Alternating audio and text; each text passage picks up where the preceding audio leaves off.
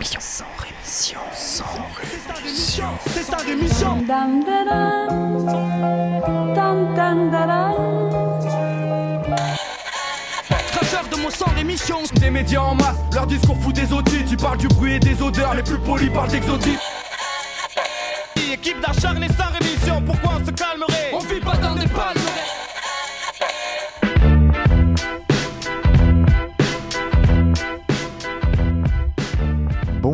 Bonjour à toutes et bonjour à tous, auditrices, auditeurs de Sans Rémission et bienvenue à vous dans ce 25e numéro. Encore une fois, aujourd'hui, je vais essayer de vous proposer une autre version de l'actualité, soit en vous parlant de sujets trop peu traités dans les autres médias, ou alors très mal traités selon moi, puisque oui, c'est la caractéristique principale de cette émission, la subjectivité de celui qui l'anime et qui est moi-même. Donc en vrai, c'est comme les autres euh, journaux, sauf que moi, je l'assume. Je précise, et dorénavant, je le ferai à chaque fois, euh, parce que j'ai oublié de le faire depuis le début de la saison, et en fait, ça peut poser problème parfois. Donc je précise que cette émission est enregistrée le lundi, euh, c'est juste avant quand vous l'écoutez, euh, puisque en général vous l'écoutez le mercredi, euh, donc euh, d'où quelques possibles anachronismes quand vous l'écoutez vous le, le mercredi. Voilà. Aujourd'hui on ira au Soudan, en Guinée et au Canada. En France on parlera d'IVG, de pollution et de gaz de schiste. Bien que ça pourrait être un peu la même chose, mais vous verrez que c'est pas le cas. Euh, mais avant de parler de tout ça, il y a tout un tas de trucs que je n'aborderai pas dans cette émission, faute de temps ou d'envie. Des trucs qui vont passer environ 48 fois en 2 heures sur BFM TV, mais aussi des trucs que vous n'entendrez pas du tout dans d'autres médias. Bref, pas facile d'être exhaustif, et même impossible. Donc aujourd'hui, pas un mot sur le fameux grand débat national. En effet, après deux mois de consultation, l'heure de la conclusion a sonné et donc la synthèse des centaines de milliers de propositions qui ont été récoltées ont été présentées lundi au Grand Palais. Emmanuel Macron devrait annoncer les premières mesures à la mi-avril et je pense qu'on peut leur faire confiance pour euh, écouter la parole des Français puisque la porte-parole du gouvernement, Sibeth Ndiaye, a promis que, tenez-vous bien, rien ne serait comme avant. Bang D'ailleurs, regardez, première mesure concrète, non, ça c'est pas rapport au grand débat national, mais une mesure concrète là qui découle cette fois du plan de pauvreté qui avait, qui avait été annoncé par le chef de l'État en septembre dernier, c'est la fameuse cantine à 1 euro. Eh bien ça y est, elle va être lancée d'ici à fin avril. C'est la secrétaire d'État auprès de la ministre de la Santé Christelle Dubot qui l'a annoncé dans une interview au journal du dimanche.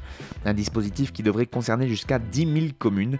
Bon, pendant ce temps, je vous rappelle que 7 syndicats avaient appelé à faire grève jeudi dernier dans l'éducation nationale pour lutter contre le projet de la Blanquer, euh, qui a été adopté par l'Assemblée nationale le 19 février dernier et que ce texte est vivement critiqué par le corps enseignant. Voilà, mais bon, ils ont la cantine à 1 euro, ils vont pas nous faire chier s'ils ont plus de profs non plus.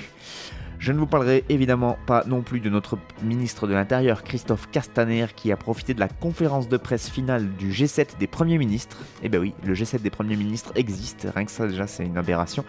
Il en a profité donc pardon pour accuser les ONG qui ont mené des opérations de secours en Méditerranée centrale d'avoir pu être complices des passeurs. Il tombe ainsi d'accord avec les propos tenus sur le même sujet la veille par Matteo Salvini, son homologue italien d'extrême droite, la grande classe à la française. Et dans le même temps, justement, pas un mot sur cette migrante qui est morte dans un camp de migrants de la porte de la Chapelle à Paris. Pas un mot dans la presse. Heureusement, le collectif Solidarité Migrants Wilson a publié un communiqué dont voici un extrait. Je cite Une femme âgée est morte ce matin ou cette nuit dans la boue, près d'un matelas souillé et d'une tente quechua dans- entre deux bretelles d'autoroute, là où Paris relègue et cache tout ce qui ressemble à de la misère trop voyante. Castaner, mange tes morts. Enfin, pas un mot sur ces deux syndicats de police, à savoir Alternative Police CFDT et le syndicat des cadres de la sécurité intérieure, qui alertent sur le nombre élevé de suicides dans leur rang. Selon eux, il y a encore deux policiers qui se sont donné la mort cette semaine, ce qui porte à 25 le nombre de suicides chez les flics depuis le début de l'année. Je ne ferai aucun commentaire sur cette information, il pourrait y avoir des poursuites judiciaires. Dans le monde, je ne vous parlerai pas de l'Allemagne et des milliers de manifestants qui ont défilé dans le pays pour dénoncer la folie des loyers. En ligne de mire des manifestants, ce sont les spéculateurs immobiliers qui ont racheté des milliers d'édifices euh, en profitant de prix bien plus bas que dans d'autres capitales européennes. En effet, euh, les manifestants ont pris les rues de Berlin puisque dans la capitale allemande, le prix du logement à la location a doublé en l'espace de 10 ans. Pas un mot non plus sur Israël et son Premier ministre Benjamin Netanyahou qui a déclaré le week-end dernier euh, prévoir l'annexion des colonies israéliennes en Cisjordanie occupée en cas de réélection à l'issue des législatives de ce mardi. Des propos qui sont un appel évidemment du pied aux électeurs de la frange encore plus à droite que lui. Ben, je ne savais même pas que ça existait. Netanyahou qui avait aussi euh, affirmé vendredi avoir dit à Donald Trump qu'Israël refuserait, dans le cadre d'un futur hypothétique plan de paix avec les Palestiniens, de faire partir ne serait-ce qu'une personne des colonies en Cisjordanie occupées. On n'évoquera pas non plus dans ce sans rémission la Chine, la Chine qui aurait rasé plusieurs grandes mosquées euh, dans la région ouïghour, donc qui se trouve euh, au nord-ouest du pays, notamment la grande mosquée de Keria, qui était une mosquée vieille de 800 ans et classée au patrimoine euh, national. C'est Shaun Zhang, qui est activiste et étudiant à l'université de Vancouver au Canada, qui a pris l'habitude de dénoncer sur Twitter les exactions du régime chinois. Et donc, en observant des images satellites sur Google Earth Pro, le jeune homme est arrivé à la conclusion que cette grande mosquée de Keiria, euh, qui est une ville de 30 000 habitants, euh, avait tout simplement disparu au printemps 2018. Depuis la politique de sinisation annoncée par Xi Jinping en 2015 et sous prétexte de lutte anti-djihadiste, la démolition de bâtiments religieux fait partie avec les camps de travail et la surveillance généralisée de la panoplie répressive mise en place par Pékin à l'encontre de la minorité ouïghour, turcophone et sunnite. Enfin, rien sur la Libye où les violents combats ont repris dimanche dernier, opposant d'un côté les forces loyales du gouvernement d'accord national reconnu par la communauté internationale et dirigé par Fayez Sarraj et qui est basé dans la capitale Tripoli, et de l'autre côté ce sont les forces du maréchal Khalifa Haftar, euh, l'armée nationale libyenne, euh, donc l'armée du maréchal Haftar, qui est l'homme fort de l'Est libyen, qui est donc engagé dans une vaste offensive contre Tripoli depuis jeudi dernier, et il a affirmé avoir mené dimanche son premier raid aérien en banlieue même de la capitale Tripoli, dans le camp adverse, évidemment par la voix de son porte-parole, le colonel Mohamed Gnounou. Lui, il a annoncé le début d'une contre-offensive, je cite, pour purger toutes les villes libyennes des forces illégitimes. Merci Nicolas Sarkozy. Dans ce monde, un homme, seul. C'est rien. J'ai vu un autre monde. Quelquefois, je me dis que je l'ai seulement imaginé. Ouais. Vous avez vu des choses que je verrai jamais. On vit dans un monde qui part en couille et chacun de nous est responsable de ce bordel. Dans une telle situation, il faut fermer les yeux et pas se laisser atteindre. C'est chacun pour soi.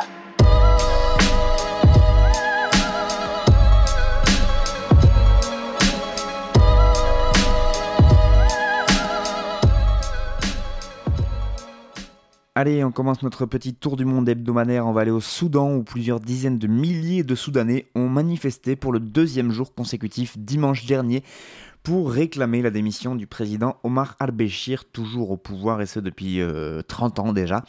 Un porte-parole de l'association des professionnels du Soudan euh, organisateur des manifestations, faisait état de 4 manifestants tués euh, en l'espace de 24 heures autour du quartier général de l'armée où se concentre la mobilisation. Les protestataires ont scandé Liberté, justice, qui est le principal slogan de la contestation donc, qui secoue euh, le pays depuis 4 mois. Euh, ils ont scandé ça à l'extérieur du complexe qui abrite le siège de l'armée, le ministère de la Défense et la résidence du président Béchir. Euh, c'est en tout cas ce qu'ont rapporté les témoins. et selon ces mêmes témoins, de nombreux manifestants ont même passé la nuit sur place. Après ce que nous avons fait samedi, nous ne partirons pas tant que notre mission n'est pas accomplie, a déclaré Osama Hamed, un protestataire qui lui a passé la nuit à l'extérieur de ce quartier général. Nous ne partirons pas tant qu'il ne démissionnera pas, a-t-il ajouté en, parlant évidemment du président Omar al-Bashir. Les manifestants ont ensuite été dispersés lundi matin par des tirs de gaz lacrymogène à proximité donc de ce quartier général de l'armée à Khartoum. Les organisateurs du moment ont affirmé que cette semaine ont affirmé cette semaine que le rassemblement était destiné à demander à l'armée de choisir entre le peuple et son dictateur.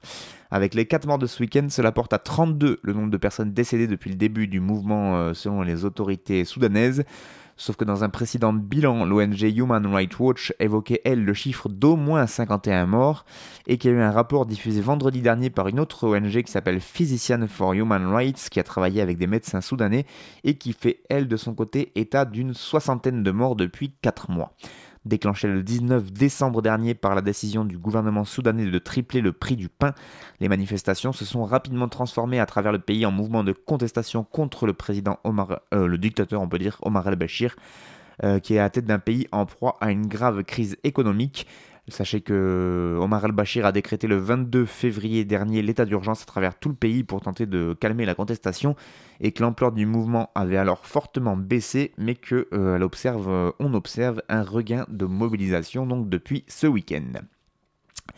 On reste en Afrique et on va du côté de la Guinée avec un article paru sur Le Monde Afrique qui nous parle des mines de bauxite.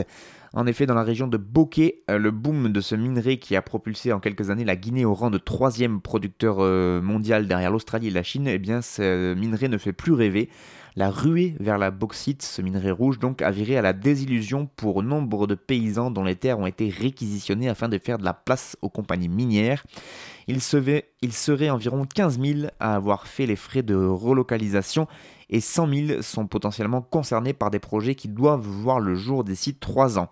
En effet, de nouvelles mines de bauxite sont prévues, mais aussi forcément des barrages, des lignes à haute tension, etc autant d'infrastructures qui transforment ce pays euh, parmi les plus pauvres d'Afrique, les plus pauvres d'Afrique, mais qui localement inquiètent les populations. Un développement à marche forcée qui se heurte désormais même à une franche hostilité de la population. Depuis les premières émeutes de Bokeh en 2017, eh bien, la protestation sur place n'a jamais cessé. La percée d'une société qui, il y a 5 ans, n'existait pas donne la mesure donc de la compétition qui se joue sur euh, les plateaux de l'ouest de la Guinée où sont concentrées les plus importantes réserves mondiales de bauxite, cette roche essentielle à la fabrication de l'aluminium.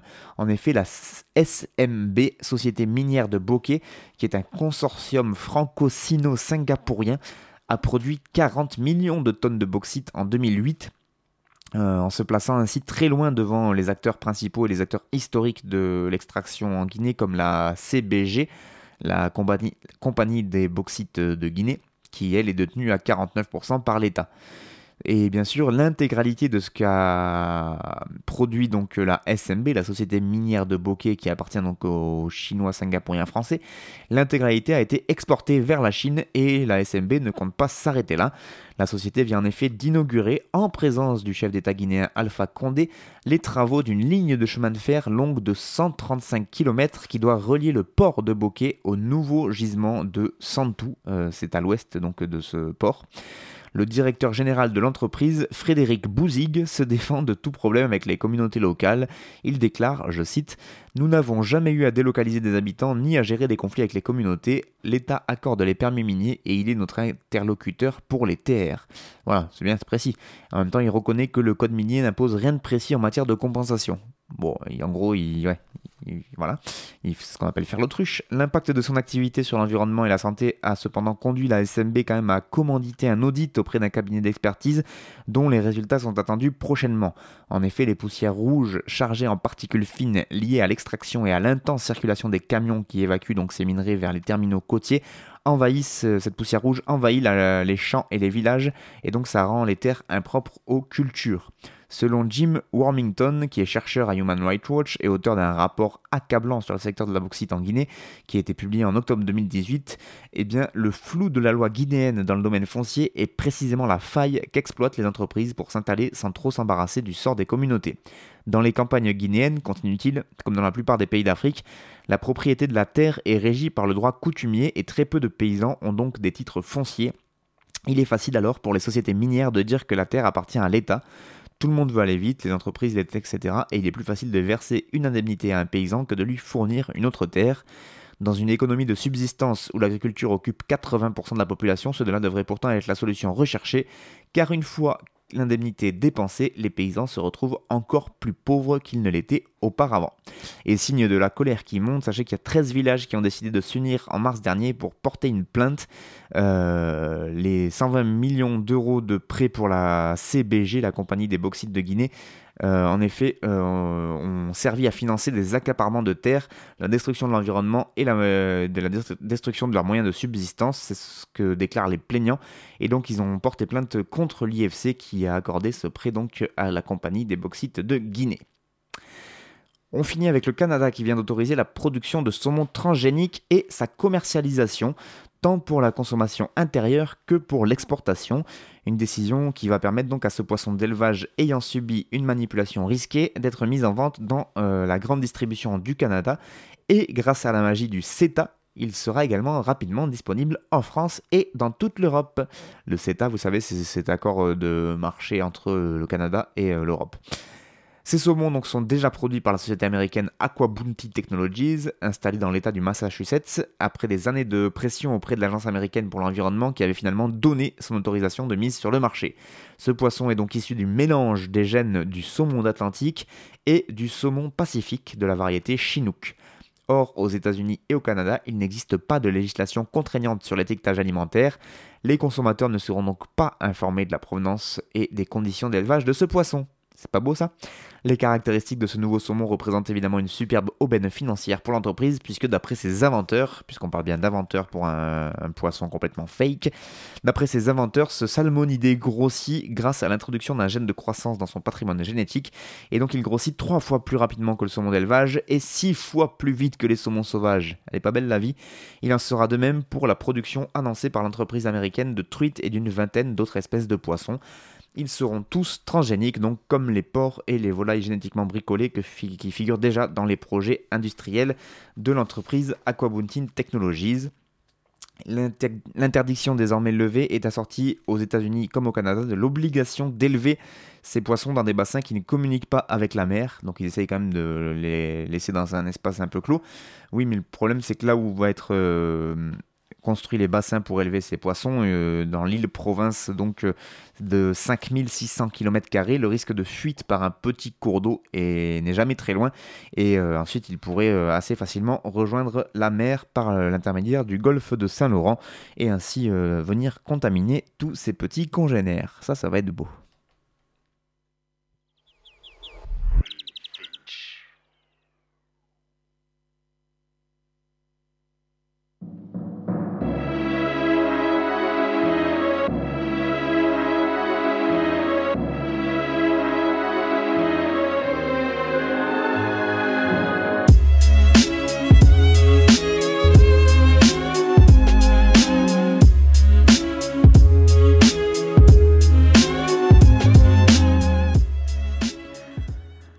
Allez, on revient en France et on va revenir sur un sujet dont je vous avais déjà parlé euh, ces dernières semaines, mais qui a connu un petit rebondissement. En effet, le Conseil national de l'ordre des médecins a annoncé vendredi dernier qu'il allait porter plainte contre trois responsables du syndicat national des gynécologues et obstétriciens de France, le SINGOF, pour euh, porter plainte pour déconsidération de la profession.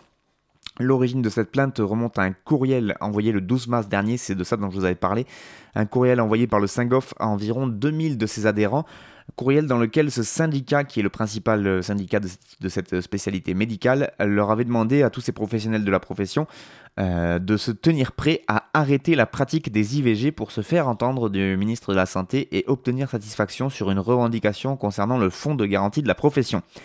Le Conseil national de l'ordre des médecins a fait valoir que le droit à l'IVG est un acquis majeur des femmes et qu'il ne saurait être mis en balance comme moyen de faire aboutir une revendication syndicale.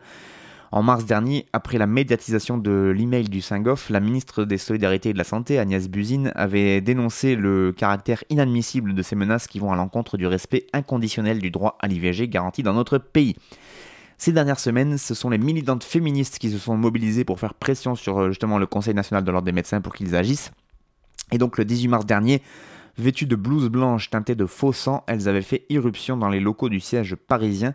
Euh, selon Anaïs Leleu, membre du collectif Nous Toutes, c'est quelques 13 000 emails qui ont également été adressés au Conseil national de l'ordre pour lui demander de s'autosaisir de la question. Une plainte collective a par ailleurs été déposée par plusieurs associations auprès de l'institution. Véronique Seyé, coprésidente du planning familial, s'est félicitée de cette décision.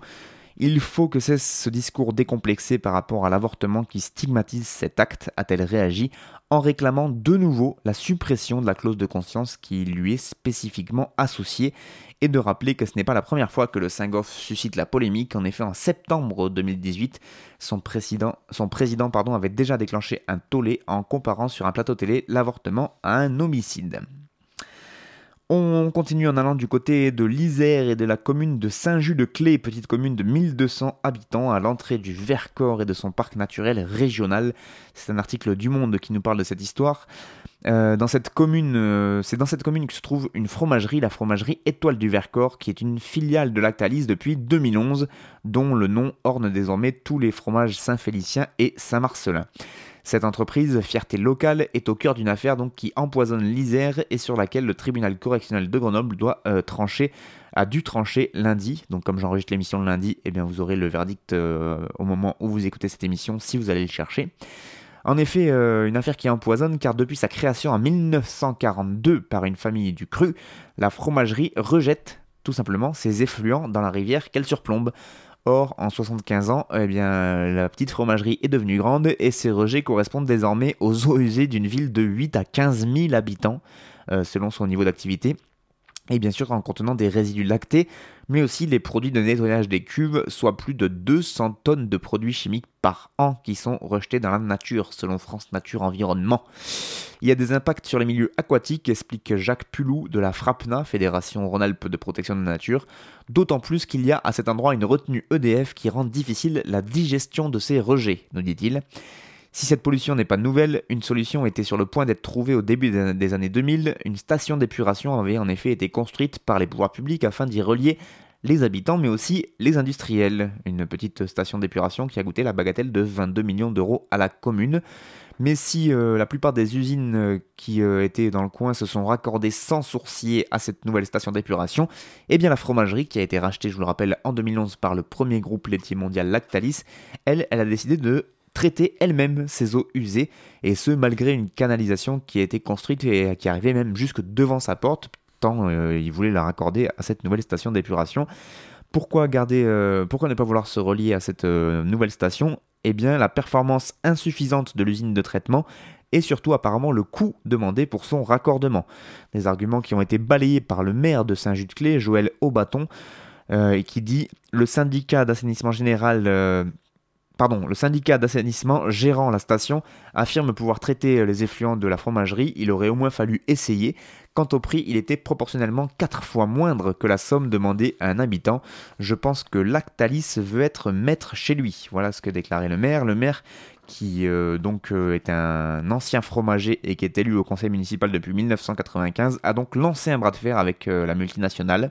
Un affrontement qu'il vient de perdre euh, ayant décidé le 29 mars, contraint et forcé, d'accorder finalement le permis de construire qui était réclamé depuis 2014 par Lactalis euh, pour construire sa propre station d'épuration.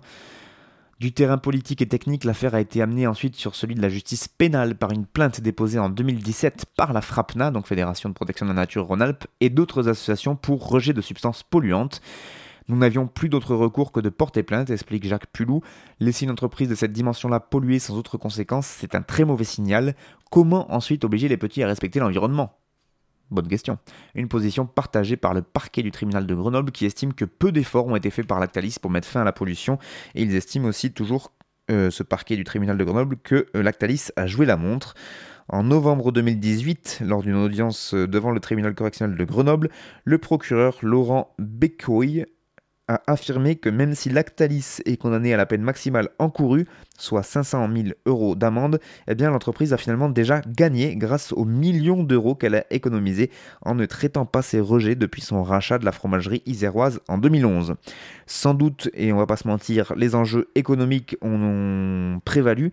L'étoile du Vercors emploie quand même 150 salariés et collecte du lait auprès de 84 exploitations agricoles dans ce territoire rural situé entre Grenoble et Valence. L'État aurait dû soutenir l'autorité locale, estime pour sa part Philippe Adam, président de l'association de défense des intérêts environnementaux à Saint-Just. En France, il y a beaucoup de discours, mais une dissonance sur le terrain où la priorité est toujours donnée à l'économie. Tout à fait euh, clairvoyant, ce garçon.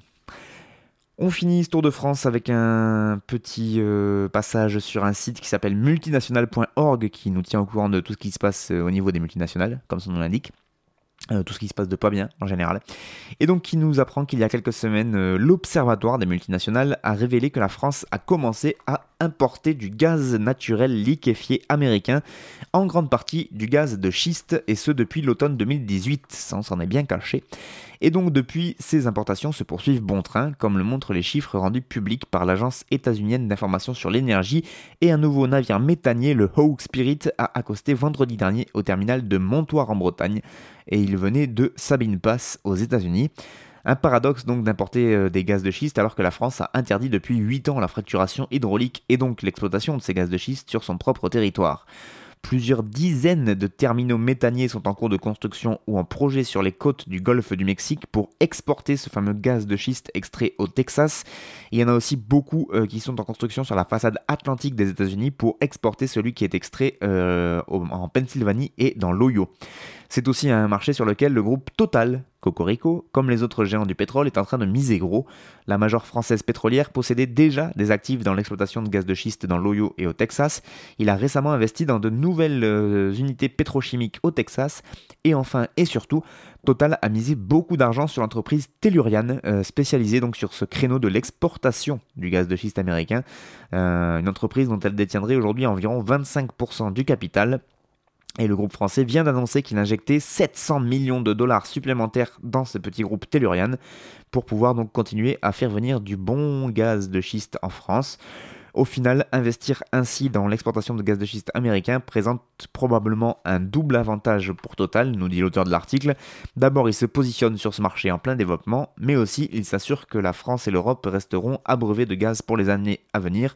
Le tout à des milliers de kilomètres euh, du territoire national et donc loin des manifestations et des méchants écolos qui ne veulent pas de schiste chez eux. C'est nettement moins menaçant pour les intérêts du groupe euh, Total. Et puis après, ça va nous faire miroiter de la bonne énergie verte en disant que vraiment c'est du gaz euh, tout ce qu'il y a de plus gentil gentil, alors qu'en fait, ils défoncent la nature, mais juste ils le font aux États-Unis et donc on le voit pas. Tout va bien.